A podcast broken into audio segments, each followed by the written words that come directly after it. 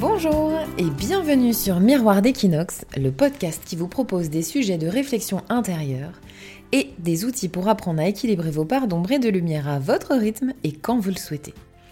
Je suis Hermance Lemel, hypnologue, communicante et chroniqueuse, et le fil rouge de ces différentes facettes, c'est de vous aider à toujours mieux communiquer avec les autres et surtout avec vous-même.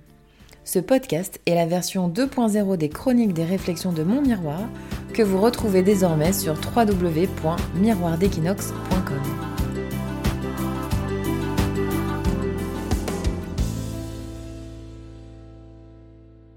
Bonjour les gens Bienvenue sur le premier épisode du podcast de Miroir d'Equinox. Pour info, sachez que ce podcast n'est pas édité. Vous m'aurez donc nature peinture avec euh, mes bafouillements, mes emmêlages de pinceau, mais aussi mes rigolades et mes expressions à la con. Alors j'étais partie au départ pour faire une autre thématique et comme bien souvent avec moi, je suis le cours de mes pensées, j'interagis avec mon environnement, j'observe et je m'adapte. Et en fait il y a plusieurs événements coup sur coup qui m'ont amené à changer de direction. Aujourd'hui, nous parlerons donc émotion.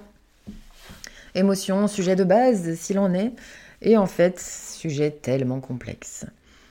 Tout le monde les connaît, les émotions, enfin en tout cas, euh, j'espère que vous connaissez les émotions, en tout cas de base, mais en fait, il n'y a pas beaucoup de gens, je trouve, qui, s'autorisent à les vivre, qui sont euh, OK avec elles, et qui euh, trouvent ça normal d'en avoir. Je vous le disais, les émotions de base, normalement, vous les connaissez. La colère, la joie, la tristesse et la peur. Rappelez-vous les petits bonhommes dans le film Vice versa, qui avaient du coup aussi le, dégoût et la surprise.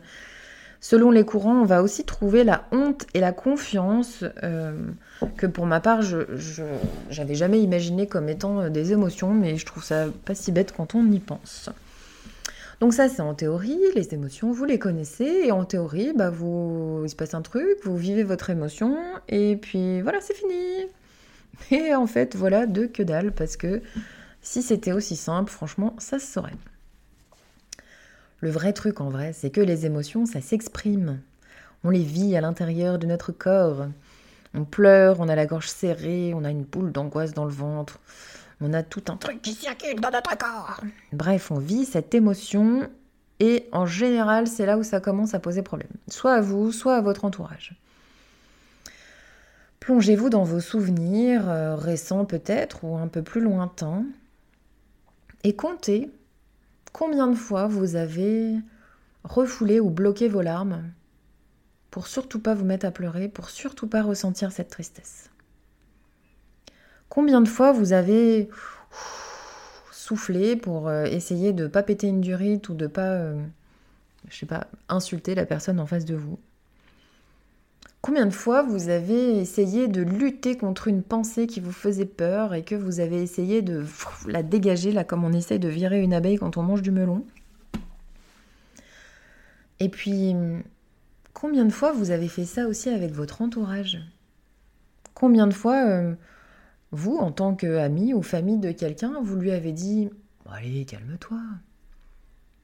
Allez, ça va passer. Je pense à ça parce qu'il y a quelques jours, j'ai une copine qui a posté sur euh, un réseau social euh, un statut euh, dans lequel elle disait voilà, sa fille est partie en Erasmus et puis bah, c'était pas facile à vivre. Et du coup, elle s'est sentie obligée de rajouter, ouvrez les guillemets, Là tout de suite, j'ai pas envie d'entendre que ça va être une super expérience, ni même de connaître vos expériences. Fermez les guillemets. Et en fait, ça m'a paru dingue qu'elles doivent faire ça pour être entendues et prises en compte dans ses émotions. J'imagine probablement de la tristesse et peut-être un peu de la peur. Mais en fait, c'est vrai qu'en plus, elle n'avait pas trop le choix, puisque la plupart des réactions habituelles auraient été Allez, ça va aller Ou alors Ça va être génial pour elle, moi j'avais trop kiffé mon année d'Erasmus. Ou le pire du pire, mais tu savais qu'elle allait partir. Je crois que celui-là, c'est celui qui me fait dégonder le plus parce que je l'ai tellement entendu. Mon mari, il a un métier où hum, il est en déplacement, euh, pas, les trois quarts de l'année. En plus, jusqu'à il y a euh, peu de temps, c'était à l'étranger pour deux, trois, quatre mois. Euh, parfois même, on ne savait pas pour combien de temps, ce qui était encore plus compliqué à gérer. Et là, ce que j'entendais souvent, c'était Moi, tu savais qui tu épousais quand même.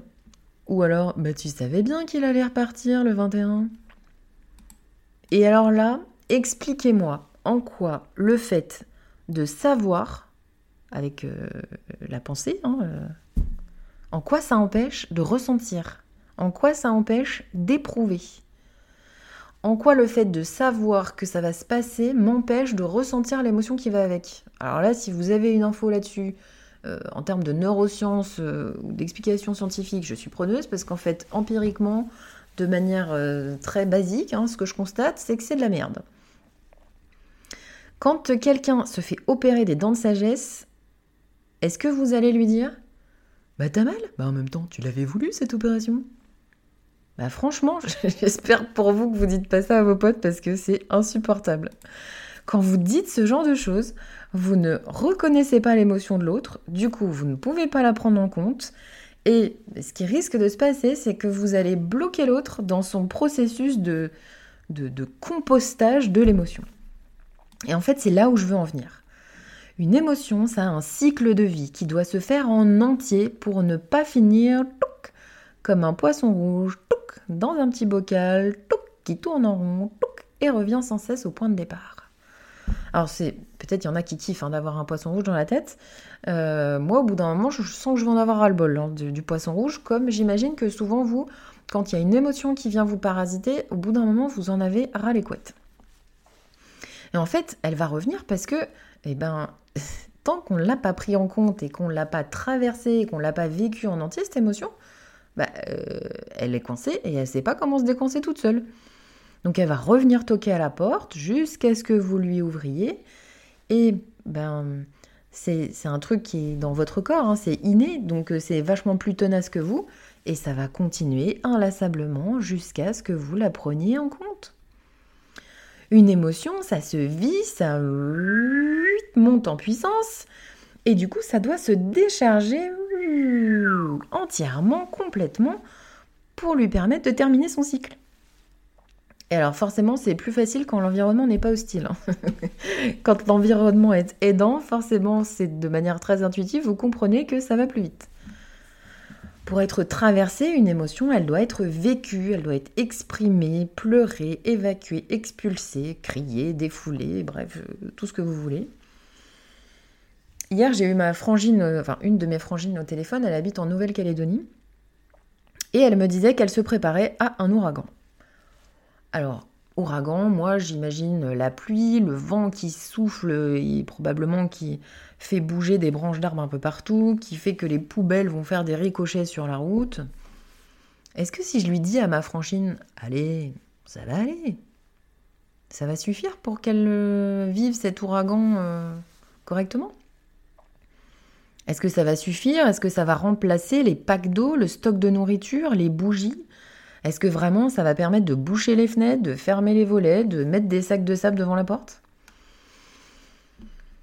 Quand il pleut dehors ou quand il y a un ouragan, on fait avec, on se prépare, on s'organise, on va chercher les bons outils, le bon matos et les bonnes personnes compétentes avec lesquelles on va vivre ce moment, bah parce que sinon ça se passe pas hyper bien. Alors je peux faire hein, comme si euh, il n'y avait pas de tempête, il n'y avait pas de pluie, il n'y avait pas d'ouragan, je peux me balader en claquette, me faire un super brushing, mais euh, sans grosse surprise, ça va pas hyper bien se passer. Comme quand une plaie est ouverte, euh, infectée, bah, on évacue le pus et on nettoie la plaie pour qu'elle guérisse. Donc pour traverser votre ouragan, bah, vous allez vous préparer, vous allez peut-être euh, vous rassembler avec des gens euh, avec qui bah, vous vous sentez en sécurité ou des gens que vous aimez, auprès de qui vous êtes bien. Si vous n'avez pas ce genre de compétences à la maison, mais peut-être que vous allez vous mettre dans un des abris organisés par la ville, dans un gymnase ou autre, dans lesquels vous savez que c'est euh, logistiquement euh, prévu, conçu, il y a du soutien, il y a euh, de la nourriture, il y a des couvertures, que vous n'êtes pas tout seul. On prend en compte les éléments dont on a besoin et on traverse ça au mieux, avec ou sans les gens, mais en tout cas, on s'organise et on se prépare à ça. Du coup, avec les émotions, vous l'aurez compris, c'est la même chose. Quand je suis toute seule, que mon mec est en déplacement et que j'ai un coup de mou, venez juste prendre en compte mon émotion, venez juste me dire Bah ouais, je comprends que tu sois saoulée, purée, ça doit pas être marrant. Ou alors, euh, bah, je comprends que tu sois crevée à t'occuper des filles toute seule euh, du matin jusqu'au soir euh, pendant trois mois. C'est ça qui va m'aider. Et mon amie, là, que j'embrasse fort au passage, ce qui va l'aider, elle, c'est de lui dire Bah attends, c'est normal d'être triste, c'est normal d'avoir peur. Et puis alors entre nous, ce serait même carrément bizarre si elle était ni triste ni elle avait peur. Hein. Je, je sais pas vous, mais c'est comme ça qu'elle va se sentir soutenue en fait quand on va juste bah, l'écouter, être là si elle a envie, lui foutre la paix si elle a envie qu'on lui foute la paix. Si on lui dit pas bah t'es censé ressentir ça ou qu'on lui dit pas oh, bah t'es pas censé ressentir ça. Juste on l'écoute, on la prend en compte et on accueille ce qu'elle nous partage si elle a envie de nous le partager et on accepte qu'elle ne nous partage pas si elle n'a pas envie de partager. Du coup, entre vous et vous, c'est pareil. Autorisez-vous à vivre vos émotions, même si ça fait mal, même si c'est triste, même si vous pensez que vous allez pleurer toute votre vie. Je suis pas sûre que physiologiquement ce soit possible, mais bon, imaginons que ça le soit. Et hein. Eh bah pleurez. Insultez la terre entière dans votre bagnole, écrivez votre désespoir, allez pousser un cri primaire dans la forêt ou dans votre oreiller, acceptez de la vivre cette émotion. C'est le seul moyen qu'elle reste pas coincée à l'intérieur, qu'elle vienne pas vous faire chier euh, tous les jours. Juste là, qu'elle puisse reprendre tranquille sa vie d'émotion, retrouver ses autres copines d'émotion, et puis qu'elle puisse s'équilibrer les unes les autres. C'est normal de ressentir euh, un coup de la joie, un coup de la peur, un coup de la tristesse, un coup de la colère, un coup de la confiance, un coup de la honte, un coup de dégoût, un coup de la surprise. C'est ça qui fait qu'on est vivant, non? Alors si c'est un exercice qui vous paraît un peu compliqué, peut-être commencer déjà par euh, observer vos émotions dans la journée et puis juste les nommer. Et puis vous allez voir que ça c'est le premier pas. Et au fur et à mesure que vous allez les reconnaître, et ben peut-être que vous allez euh, pouvoir les exprimer plus facilement. Et si vous sentez que c'est pas le cas, que vous n'avez pas de personnes ressources autour de vous, n'hésitez pas à aller euh, auprès de professionnels. Alors dont c'est le métier ou pas, hein. il a pas. Euh, moi je suis hypno, mais il n'y a pas que ça, et ni même il n'y a pas que les psys. Il y a aussi simplement des fois votre généraliste ou le kiné que vous allez voir trois fois par semaine, ou je sais pas moi, l'endocrino ou même la manucure. On dit que les coiffeurs et les manucures sont des grands réceptacles des mots euh, MAUX d'âme des gens. Mais en fait, euh, quiconque est prêt à vous entendre de la bonne manière sera la bonne personne pour vous. Je vous souhaite de vivre plein de belles émotions, je vous souhaite de vous sentir vivant et je vous souhaite surtout une très belle journée.